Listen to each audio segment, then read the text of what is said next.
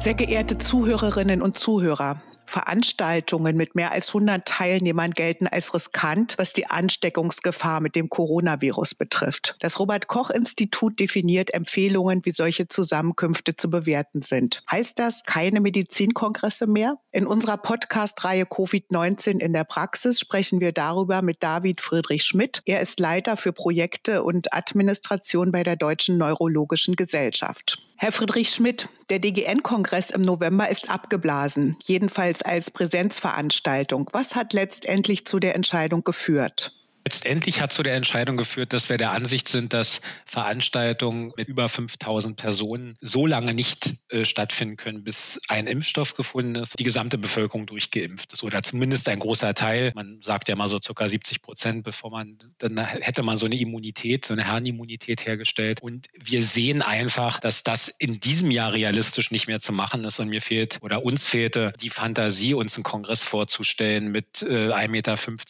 Mindestabstand, mit Masken, das ist wohl in der Form einfach nicht umsetzbar. Und deswegen war es uns wichtig, jetzt frühzeitig abzusagen, also wirklich mindestens ein halbes Jahr davor, um auch einfach unseren ganzen Partnern ein Signal zu senden, jetzt die Planung umzuändern. Ja, weil da werden jetzt Gelder ausgegeben. Wir sind in einer heißen Projektphase, wo die großen Kosten jetzt in den nächsten Wochen und Monaten ausgelöst worden wären. Und deswegen war es uns wichtig, da jetzt eine klare Entscheidung zu treffen. Sie arbeiten ja jetzt als Verantwortlicher mit Hochdruck an der virtuellen Umsetzung des Kongresses. Wie weit sind Sie mit dieser Arbeit inzwischen? Tatsächlich in den Kinderschuhen. Es gibt ganz viele Ideen im Kopf. Wir gehen jetzt in der nächsten Woche in die Abstimmung mit unserem Präsidium und diskutieren ein Konzept. Wir haben so ein paar grobe Ideen, wie man es wie man's machen kann oder, oder Thesen entwickelt. Und wir glauben, dass These Nummer eins man sollte sich nicht bemühen, einen physischen Kongress eins zu eins online abzubilden. Das wird, glaube ich, nicht funktionieren. Auch da fehlt mir die Fantasie, dass sich jemand vier Tage, acht, zehn, zwölf Stunden vor den Computer setzt und ähm, sich einen Kongress anguckt. Also man muss sich da, glaube ich, auf die Gegebenheiten ein bisschen einlassen. Ärzte sind im, in der Klinik, in der Praxis, haben da zu tun, haben morgens Visiten. Also man kann, glaube ich, nur einen ganz kleinen Teil äh, live spielen und den Rest muss man dann übers Jahr verteilt als Webcast anbieten. Wie wird das Ganze denn ablaufen nach Stand jetzt, nach Ihrem jetzigen Wissen? Jeder, also der Referent wie der Teilnehmer sitzt vor seinem Laptop und was dann? Was passiert? Das ist teilweise so. Also es gibt durchaus auch Überlegungen, dass wir Live-Sessions in einem Studio produzieren. Also uns die Referenten, das sind ja dann vielleicht pro Session drei bis vier Teilnehmer, drei bis vier Menschen, uns in ein Studio einladen und dort mit ihnen die Sessions produzieren und die auch live produzieren, um da wirklich auch eine Interaktivität zu haben. Weil ich glaube, es ist so ein bisschen schwierig, wenn man jetzt nur vor seinem Laptop sitzt und hört sich eine Präsentation an, die vom Referenten von zu Hause aus geklickt wird. Das geht. Das ist technisch alles nicht das Thema. Aber ob das auch wirklich das Interesse weckt und auch wirklich langhaltig nachhaltig oder nachhaltig jemand da bei der Stange bleibt. Da haben wir so ein bisschen ein Problem mit uns das und das, uns das gut vorzustellen. Welche weiteren Ideen werden einfließen in den virtuellen Kongress?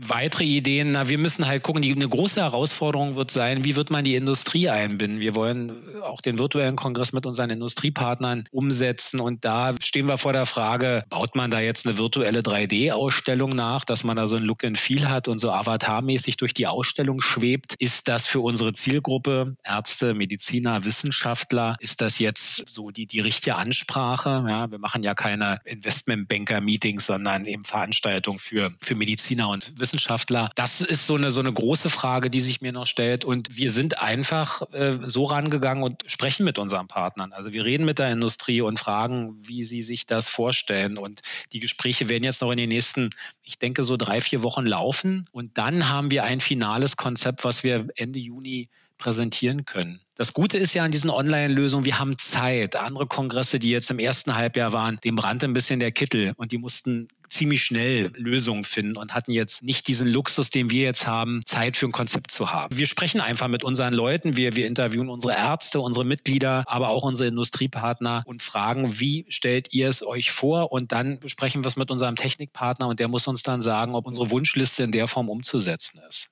Gibt es denn auch eine Idee, wie man das kollegiale Netzwerken ersetzen kann, was ja immer eine große Rolle eigentlich auf den Medizinerkongressen spielt?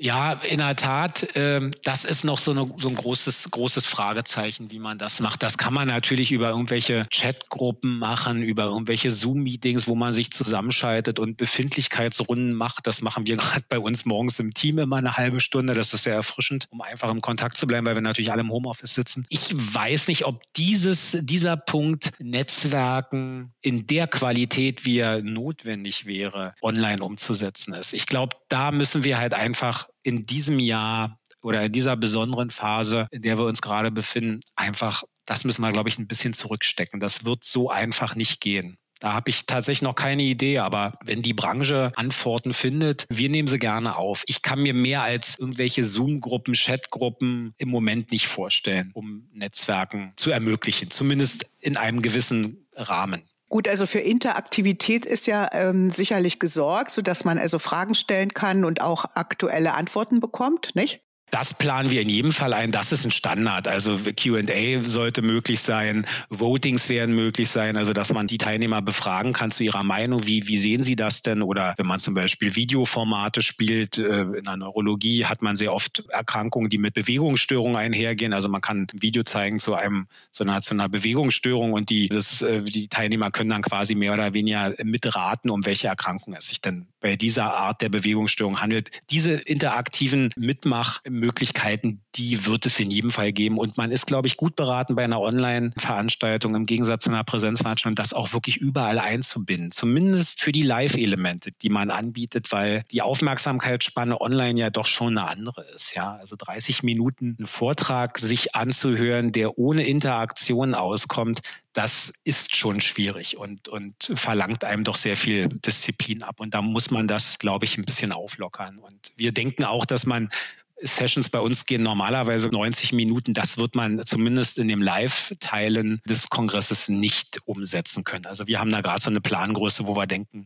eine Stunde ist, glaube ich, für eine Session eine gute Zeit. Was wollen Sie denn tun, um möglichst viele Kolleginnen und Kollegen für dieses neue Format zu interessieren? Unser europäischer Verband hat da im Grunde genommen schon eine Marke gesetzt, aus der wir, also da werden wir wohl nicht anders rauskommen. Die haben, das ist die ERN, die der Kongress äh, war jetzt äh, Ende Mai, der wird in Paris stattgefunden. Die haben den online gemacht und haben die Teilnahme kostenfrei ermöglicht, was dazu führte, dass am Ende gigantische 42.500 Leute sich dafür angemeldet haben. Ich glaube, da ist man gut beraten, wenn die Fachgesellschaft sich das auch leisten kann, weil auch ein Online-Kongress kostet Geld und nicht, nicht unerheblich, sondern der kostet viel Geld. Aber wenn die Mittel da sind und wenn man die mit, mit Industriemitteln noch ein bisschen refinanzieren kann, ist man, glaube ich, gut beraten, es seiner Community kostenfrei anzubieten, zumindest in diesem Jahr.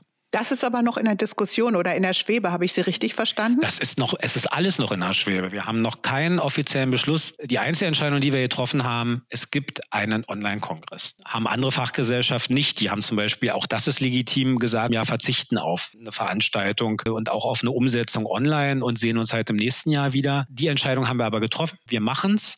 Aber wie wir das jetzt genau ausgestalten, das ist jetzt gerade alles in der Diskussion. Und das ist tatsächlich eine sehr spannende Phase, weil beim physischen Kongress, da, da weiß man natürlich, das machen wir seit Jahren oder Jahrzehnten und haben umfangreiche Erfahrungswerte. Spannend bei diesen Online-Lösungen ist ja gerade, dass wir keine Expertise haben. Es gibt äh, keinen, den wir fragen können. Keiner hat es jemals gemacht. Und ähm, es ist ganz viel Glaskugel schauen, es ist ganz viel aus dem Bauch heraus, es ist ganz viel im Nebel tappen und einfach gucken, wie man es umsetzt und einfach, einfach na, ein Bauchgefühl zu haben und aus dem Bauch heraus zu entscheiden. Und so konzipieren wir gerade auch und setzen uns mit, mit unserem Vorstand zusammen und diskutieren. Und da sind wir gerade voll dabei und sind äh, ist ein unheimlich spannender Prozess. Ja, das klingt spannend. Sie betreten Neuland. Sie müssen mutig sein, auch wenn es schon einige internationale Beispiele gibt. Aber was überwiegt denn jetzt eigentlich bei Ihnen und Ihren Mitstreitern Neugier oder Stress?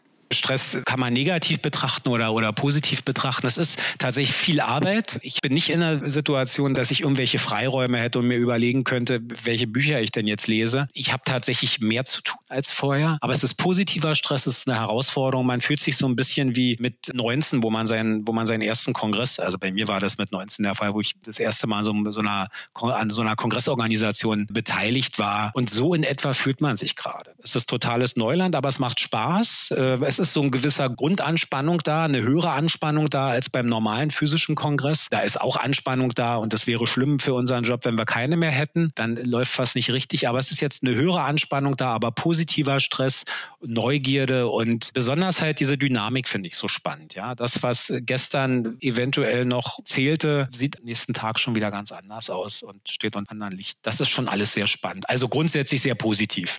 Sie haben ja schon die Industrie eben erwähnt. Wie reagiert die denn auf die Situation und auf Ihre Vorschläge und Offerten? Wir haben Offerten noch nicht ausgesprochen, weil wir halt noch in der Konzeptionsphase sind. Wir haben aber vor der offiziellen Verkündung der Absage mit unseren großen Industriepartnern telefoniert. Ich habe allein in zwei Tagen mit, mit 40 Firmen gesprochen. Und das wurde schon mal sehr wertgeschätzt, dass wir uns vor der offiziellen Ankündigung bei denen gemeldet haben und mit denen gesprochen haben und die darüber informiert haben. Das ist in der Zusammenarbeit, glaube ich, auch immer ganz wichtig, wenn man das partnerschaftlich und auf Augenhöhe macht, war uns das auch wichtig, mit den Firmen zu sprechen. Und die sind genauso neugierig wie viele andere, was, was wir machen und fragen sehr aktiv nach, gibt es überhaupt eine Online-Lösung und wie sehen die Möglichkeiten aus, wie sich die Industrie da beteiligen kann. Also großes Interesse, stelle ich fest, und auch eine große Bereitschaft, in diesem Jahr mal unkonventionelle Wege zu gehen. Das heißt, Sie müssen gar nicht unbedingt bewährte Partnerschaften verlieren.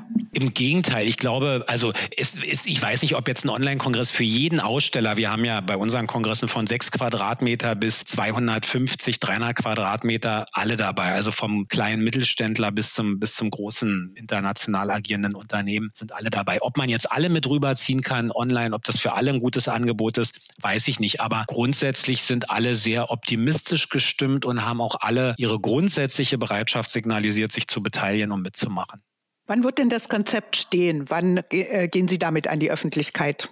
Der Zeitplan ist, dass wir, und so haben wir es auch angekündigt und das wollen wir auch halten, wir haben gesagt, im Juni gehen wir mit einer Info raus. Wir brauchen jetzt noch ein bisschen, ich denke noch zwei, drei Wochen, um das wirklich da noch die letzten Gespräche zu führen. Auch intern, um uns da wirklich eine, eine Lösung zu haben, die dann auch wirklich gut ist. Die muss dann natürlich, unsere Ideen müssen mit dem Technikpartner abgestimmt werden. Ist das auch technisch alles umsetzbar? Wir wollen sie mit der Industrie besprechen und werden sehr wahrscheinlich Ende Juni rausgehen mit dem Konzept und dann auch mit der Industrie sprechen, wie die finanzielle Beteiligung der Industrie aussieht aussehen kann. Und man ist, das ist ja das Schöne an so einer Online-Sache, der, der Zeitvorlauf ist halt ein anderer. Ja, also so europäische Gesellschaft, die ERN hat jetzt in acht Wochen Online-Kongress aus dem Boden gestampft. Das ist eine Zeitvorgabe, die muss ich jetzt nicht unbedingt haben. Das war mit großem Stress verbunden und wenig Schlaf. Ähm, aber im Juli wird es ein gutes Konzept geben und dann wissen wir, in welche Richtung es geht. Und dann werden wir das umsetzen und mit unseren Referenten sprechen und das Programm gestalten und das alles aufs Gleis bringen.